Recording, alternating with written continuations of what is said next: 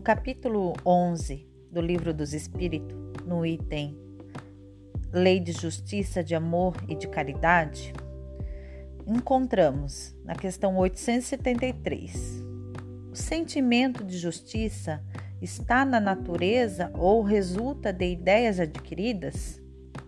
Responde: Tanto está na natureza que vos revoltais ao pensamento de injustiça.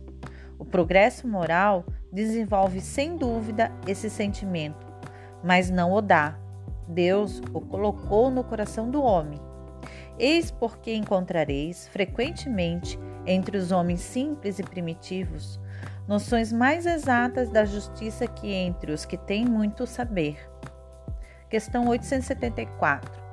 Se a justiça é uma lei natural, como ocorre que os homens se entendam de maneiras tão diferentes e que um ache justo aquilo que parece injusto ao outro?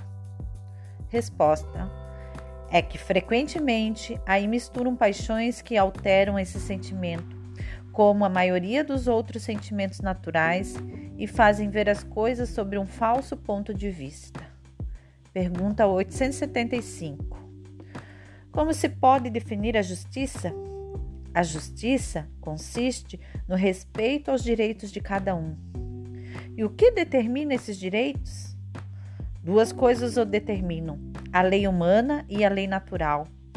Tendo os homens feitos leis apropriadas aos seus costumes e ao seu caráter, essas leis estabeleceram direitos que puderam variar com o progresso dos conhecimentos. Vede se vossas leis de hoje, sem seres perfeitas, consagram os mesmos direitos da Idade Média. Esses direitos antiquados, que vos parecem monstruosos, pareciam justos e naturais naquela época. O direito estabelecido pelos homens, portanto, não está sempre conforme a justiça.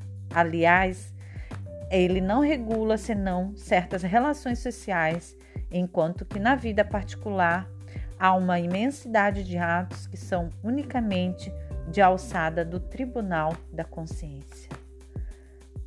Então, começamos o estudo com a justiça.